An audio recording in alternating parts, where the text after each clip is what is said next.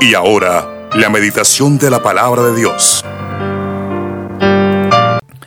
Bueno, mis hermanos, nuevamente por aquí, eh, digo yo dando guerra. bueno, gracias al Señor. Vamos a, hablar un poquito en esta mañana de, del Evangelio o las emociones humanas y el Evangelio. Así le hemos titulado en esta mañana. El Evangelio y las emociones humanas.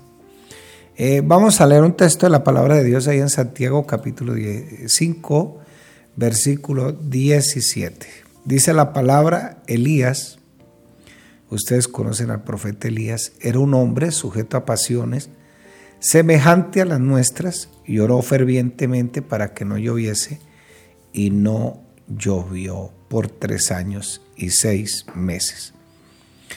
Bueno, eh, tenemos un hombre aquí que lo describe la Biblia como un hombre eh, que tenía una frase muy especial. Esa frase era, eh, viva Jehová en cuya presencia estoy.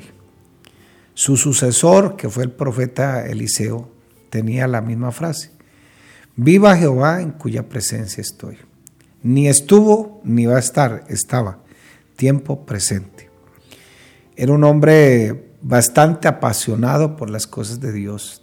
se enfrentó incluso eh, a personas que en ese momento eran apóstatas de la fe. Se enfrentó con todo lo que Dios le había dado. Es así que, enfrentó a casi a 900 sacerdotes. Eh, la mitad eran de acera, acera eh, y la otra mitad era de Baal y los enfrentó y por orden de Dios los sacrificó a todos. Sin embargo, eh, hizo una oración y yo creo que esa oración no tardó un minuto. Inmediatamente el fuego del Señor descendió sobre todo lo que estaba ahí, lo consumió y dando a entender el respaldo que Dios le daba al profeta en medio de esas circunstancias donde él estaba enfrentando a aquellos apóstatas de la fe. Ni siquiera eran apóstatas, era una religión falsa, a un Dios totalmente distinto al Dios de la Biblia, pero que eh, el pueblo de Israel se había, había abandonado al Señor y se había ido en pos de todos estos dioses, de Moló, bueno, todos esos dioses de los cananeos, tenían una cantidad de dioses y Elías los enfrenta. Pero al otro día, al día siguiente, vemos a un Elías corriéndole por la noticia que una mujer le imparte y empieza a atravesar el desierto en medio de su desconcierto, en medio de, de tanta tristeza, dolor, de miedo, porque no podemos decir que no era miedo. Entonces, la palabra pasiones acá en Santiago 5:17 no se refiere a las pasiones desordenadas del ser humano, se refiere a esos estados emocionales que tiene el ser humano, que hoy pueden ser, mañana no, ni siquiera mañana, al mismo instante, en el rato. Un momento está que está muy contento, eh, etcétera, etcétera, alegre, eh, bueno, animado, haciendo pactos con Dios. Me llama la atención esa palabra pactos pero haciendo compromisos con Dios y ya los tres días, dos días, una semana, mientras está el programa, está ahí atento y, hasta levanta las manos y le dice a Dios que lo ayude, y etcétera, etcétera. Pero la semana siguiente ya se le pasaron sus estados de ánimo. Bueno, Elías también era un hombre igual que todos nosotros, no era, no era un hombre diferente a nosotros, a pesar de eh, ser un hombre de Dios, estar compenetrado en la obra de Dios. Sin embargo, Elías tiene también sus altibajos emocionales. Y ahí es donde Dios personalmente se encarga de Elías y le da un tratamiento especial.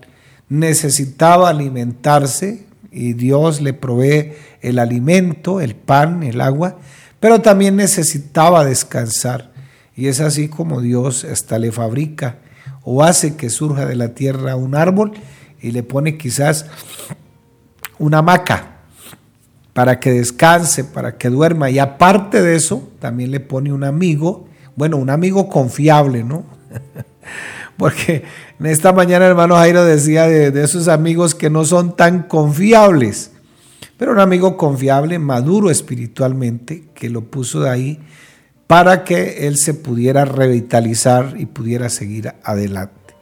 Sin embargo, Elías pensaba que la presencia de Dios no estaba con él, porque los estados emocionales tienen esa dificultad, que a veces nos hacen creer que Dios no está con nosotros, porque a veces volvemos hasta la vida espiritual, la envolvemos en nuestros estados emocionales creyendo sentir a Dios cuando estamos contentos, cuando estamos bien, cuando todo va bien, cuando no hay problemas, cuando no hay que enfrentar ninguna circunstancia. Entonces todo va bien y Dios existe, asistimos a la iglesia, vamos a los programas, evangelizamos, predicamos, eh, oramos, bueno, una leemos la Biblia y nos portamos eh, de acuerdo a esos estados emocionales. Pero tan pronto nuestros estados emocionales decaen, posiblemente también llegamos a pensar que Dios ya no está con nosotros, que Dios ya se fue, que Dios es de aquí, etcétera, etcétera. Y es así que nuestros estados emocionales nos llevan a cometer muchísimos errores uno de los errores más grandes es que amo a Dios con todo mi corazón, pero desprecio a mi hermano. Eh, hasta le digo palabras duras, etcétera, porque los estados emocionales no nos dejan coordinar muy bien las cosas. Yo le pregunto en esta mañana, ¿quién está gobernando sus emociones? ¿O quién no está gobernando a usted? ¿Sus emociones? ¿Dios? ¿Usted mismo está gobernando todo lo que siente? O sencillamente sale a flor de piel todo lo que siente.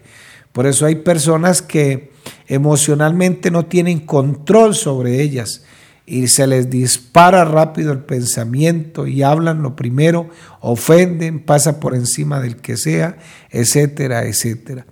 Pero hay que tener cuidado porque pues también hay que reconocer que hay muchas cosas de las que hacemos y que nuestros estados emocionales nos llevan a hacer que son absolutamente pecado. Entonces, ¿cómo funcionan las emociones? Si hay algo que nosotros podemos estar seguros es que todos los que estamos escuchando, todos los que estamos aquí, eh, deseamos cambios graduales, deseamos cambios permanentes en nuestra vida. Y todo verdadero creyente eh, se encuentra en un proceso de santificación. Y, ese proceso de santificación pues nos irá, nos irá llevando a parecernos cada vez más a la imagen, al carácter de Cristo. Tú no tienes que parecerte al pastor, no tienes que parecerte al hermano más espiritual de la iglesia, no. Tú tienes que parecerte al carácter de Cristo, a la imagen de nuestro Señor Jesucristo. A la vez vamos muriendo a todas aquellas cosas, actitudes, rasgos de carácter que nos llevan a, nos llevan a contrariar la misma, el mismo pensamiento de Dios. Sin embargo, no todos los cristianos están en el plan de crecer, de madurar, por eso hay gente que lleva 30, 40 años ahí, todavía no han madurado, todavía están como en el 30%, y todos tenemos que entender la importancia que juegan las emociones en este proceso de cambios espirituales en nuestra vida. No todos están conscientes del tremendo obstáculo que pueden tener las emociones y que pueden llegar incluso a ocupar todo el centro de nuestra vida. Por eso hay mucha gente que habla cosas y no las habla conforme a la palabra. Y ese es uno de los primeros errores que cometemos los cristianos, porque pareciera que los conceptos psicológicos, los conceptos eh, de la sociedad, ahora que hay tanto sticker, ahora que hay tanta frase, pareciera que eso tomara más relevancia que la misma palabra del Señor. Nuestras emociones juegan un papel importantísimo en cada decisión que tomamos, eh, cómo evaluamos la vida, cómo reaccionamos, cómo percibimos nuestra relación con los demás.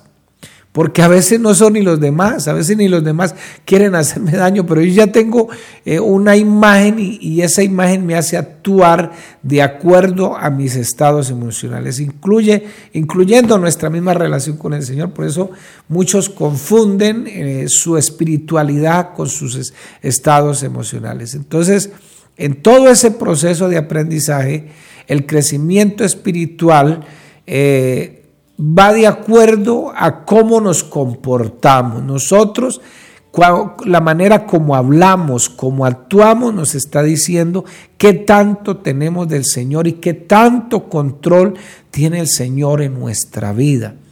Nosotros, nosotros, y tenemos que entender eso, todos nosotros somos seres emocionales, pero la pregunta sería en esta mañana, ¿quién está dirigiendo el carro? ¿Sus emociones usted?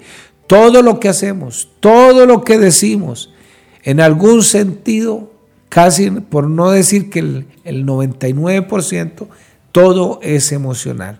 Con, constantemente estamos revelando qué hay en nuestro corazón. Eso no necesita un examen especializado, ni, ni hacerse un electro de nada, ni hacerse un TAS siquiera las actitudes que nosotros tenemos revelan nuestra relación con el Señor, con los demás. Todo lo que decimos, hacemos, de alguna manera, va reflejando todo lo que nosotros tenemos en nuestro sistema emocional. Decimos, me siento de esta manera, me siento de aquella manera, incluso hasta los mismos estados emocionales pueden hacer que una persona se enferme ya no me siento igual que antes con respecto a aquella persona. Una cosa es que lo que me dice la palabra, por eso la palabra es importante. Yo puedo aceptar la otra persona, no quiere decir que yo tenga que convivir con lo que él hace o lo que él practica, no, estar de acuerdo tampoco. Somos seres emocionales y esto es parte de lo que nosotros somos y fuimos creados a la imagen y a la semejanza de Dios. Pero aquí la pregunta es, ¿Quién tiene el control? ¿Quién tiene el control? ¿Quién va manejando el vehículo en este momento? Entonces, ¿cómo funcionan nuestras emociones? Entonces, ese aparato emocional es lo que se conoce en la Biblia como el alma. ¿Podemos ejercer algún tipo de control sobre ellas? ¿Sí o no? Claro que sí. Eh, ¿O somos controlados por ellas? ¿Cómo debe ser la interacción mi comunicación con nuestras emociones, con la razón. ¿Quién tiene el control? Entonces, usted no se ha encontrado en alguna situación eh, de saber que tiene que hacer algo y en el fondo del corazón sabe que tiene que hacerlo, pero eh, no tener el menor deseo de hacerlo. Yo creo que la mayoría nos hemos encontrado ahí. ¿Cuál debe, debe ir sentado en el asiento del conductor? ¿La razón o las emociones. Pero vamos a mirar algunas perspectivas bíblicas de cómo funciona ese aparato emocional, porque fuimos creados a la imagen y semejanza del Señor, pero tenemos, debemos ser muy conscientes que hay muchas cosas que nosotros practicamos que se nos salen del control de nuestras manos, de nuestra mente, y que con eso también estamos ofendiendo al Señor. Somos seres emocionales y ¿sabe por qué somos seres emocionales? Porque fuimos creados a imagen y semejanza de un Dios emocional. Pero a Dios no se le salen las emociones de control. Dios tiene emociones, siente emociones, solo que a diferencia de todos nosotros, eh, somos, nosotros somos seres compuestos, cambio el Señor es totalmente espiritual, nosotros tenemos cuerpo y alma, nosotros tenemos una parte inmaterial. Y esa parte inmaterial y material se une con la parte espiritual y de manera increíble y misteriosa forman un ente completo.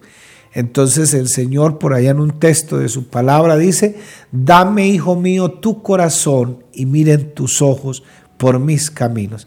Claro, algunos eh, pintan el corazón hasta chorreando sangre cuando los desilusionan y lo parten dos y le ponen una daga. Me partió el corazón y llora. Bueno, llora a, cántaros de sangre. Pero no, es que cuando la Biblia dice, dame hijo mío tu corazón, lo que está diciendo el Señor, deme, deme tu aparato emocional, tu alma, tu espíritu, todo, todo, todo, todo. El Señor lo que está diciendo es eso.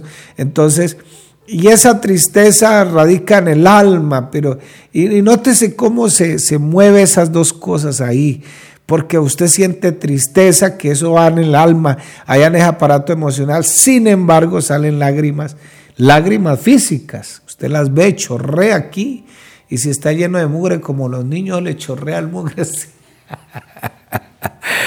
Entonces, cosas que, e, ese aparato inmaterial que no podemos palpar, pero cuando la persona llora, siente ese estado emocional, activa todas las glándulas lacrimales y, bueno, ahí también está involucrado todo la parte espiritual. Y hasta el extremo incluso de paralizarnos, puede dejarnos hasta sin voz, un fuerte sentido de culpabilidad puede enfermarnos. Mire lo que dice el Salmo 32, versículos 3 y 4. Mientras callé se envejecieron mis huesos, en mi gemir todo el día, porque de día y de noche se agravó sobre mí tu mano, se volvió mi verdor en sequedades, sequedades de verano. Entonces, David por causa de su pecado se consumió físicamente. Entonces estaba ahí. Entonces, en todos estos ejemplos de reacciones emocionales, existe una condición previa, o sea, cómo evaluamos nosotros las situaciones y cómo reaccionamos. Como hay gente que no tiene control sobre eso, reacciona a veces con violencia, con actitudes deshonestas. Y eso produce emoción. Entonces, ¿cómo evalúa usted las cosas? ¿Cómo está evaluando la vida? ¿Cómo está evaluando? Entonces, le vuelvo a preguntar, ¿quién va en el asiento del conductor? ¿Sus emociones o va la razón dirigida por la palabra de Dios? Entonces, nuestras emociones tienen una estrecha relación con lo que nosotros percibimos. Uy, qué calor. Uy, qué frío. No, pero es que eh, yo miro a esa persona y mire cómo arruga la cara y mire cómo, tuerce la boca y resulta que no está pasando nada. mire cómo me miró por encima del hombro. O sea, todo tiene que ver cómo nosotros estamos percibiendo las cosas. Una percepción puede ser real como puede ser que no es tan real. Pero el hecho de cómo nosotros percibimos la realidad, de cierta manera, eso produce que nuestro aparato emocional eh, reaccione de alguna manera, o para bien o para mal. Si nos traen el regalo con un moño ahí, sea una, una, una doble cabina Hilux, pues como...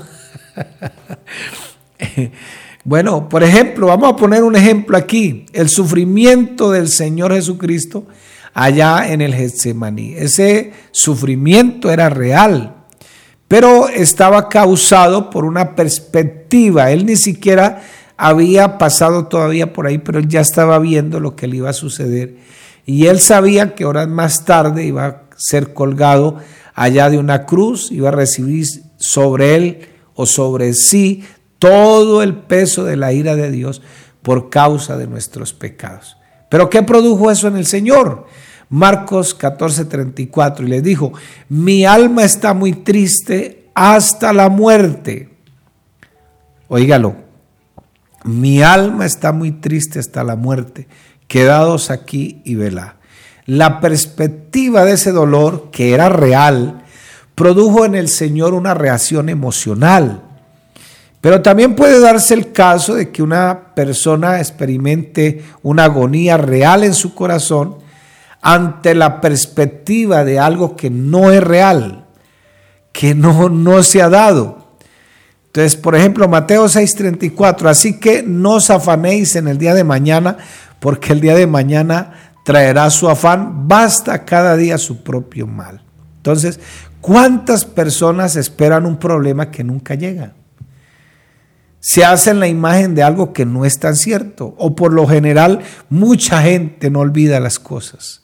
De algo que ya hace mucho tiempo pasó, pero que no se quedaron ahí, se quedaron ahí. pero lo sufren, todo eso lo sufren como si fuera real. Acá tenemos una agonía real, producto de una cosa irreal. No os afanéis por el día de mañana. Entonces podemos decir que las emociones no se producen en nosotros porque sí, sino por la manera en que nosotros vemos la vida. Nuestras emociones no son puras reacciones químicas, que no tenemos ningún control, sí tenemos control sobre ellas. Nuestras emociones se producen como resultado de nuestra percepción y cómo estamos evaluando la vida. Por eso hay gente que llega al culto y dice, me amargó el culto del hermano fulano y ya no adoró a Dios. Y, de pronto está pensando en algo que todavía no ha pasado, gente que está pensando en la gran tribulación y sufren por eso, que por qué no enseñan escatología. No, no, mejor goces en el Señor ahora que si llega a eso, usted ya está en el cielo. Entonces, entonces nuestras emociones revelan, reflejan nuestras creencias y revelan también nuestros valores. De una persona que no tiene control sobre sí, sobre sus emociones, lo que percibe, pues lamentablemente, por eso estamos hablando del Evangelio y las emociones humanas. ¿Quién me está controlando? ¿Quién me está controlando? Porque es que, hermano querido, aquí necesitamos darle la gloria a Jesucristo. Creerle que por encima de todo lo que yo percibo, lo que yo creo, está el poder de la palabra. Hay gente que sufre por cosas que no han pasado todavía.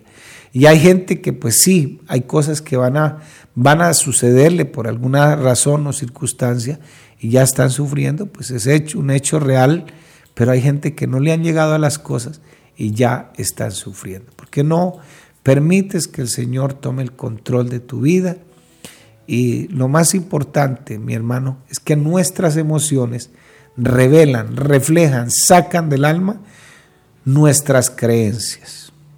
A veces, en medio de todo eso, revelan nuestros valores, qué es lo que yo tengo, qué es lo que yo tengo. Por eso, mi hermano querido, por favor, eh, a mí me da miedo todos esos stickers. Yo analizo una persona por lo que monta en sus estados, monta en sus Facebook, una persona que monta muchísimas fotos en Facebook es una persona que todavía quiere llamar la atención, se siente todavía como relegada, eh, etcétera, etcétera. Una persona que vive poniendo frases de desconsuelo, de, de, bueno, etcétera, etcétera, quiere decir que está teniendo una mala percepción de lo que son los demás. No todos los demás son iguales, no todos los demás nos quieren hacer daño. Entonces, por eso vuelvo y repito esta frase, nuestras emociones revelan nuestras creencias. ¿Qué crees tú? Eso reflejas. Y revela nuestros valores. ¿Qué, ¿Qué, has crecido en la vida espiritual? Eso va a revelar cuando venga el momento de una emoción. ¿Cómo vas a reaccionar? ¿Por qué no le damos la gloria al Señor en esta mañana? Dios me los bendiga.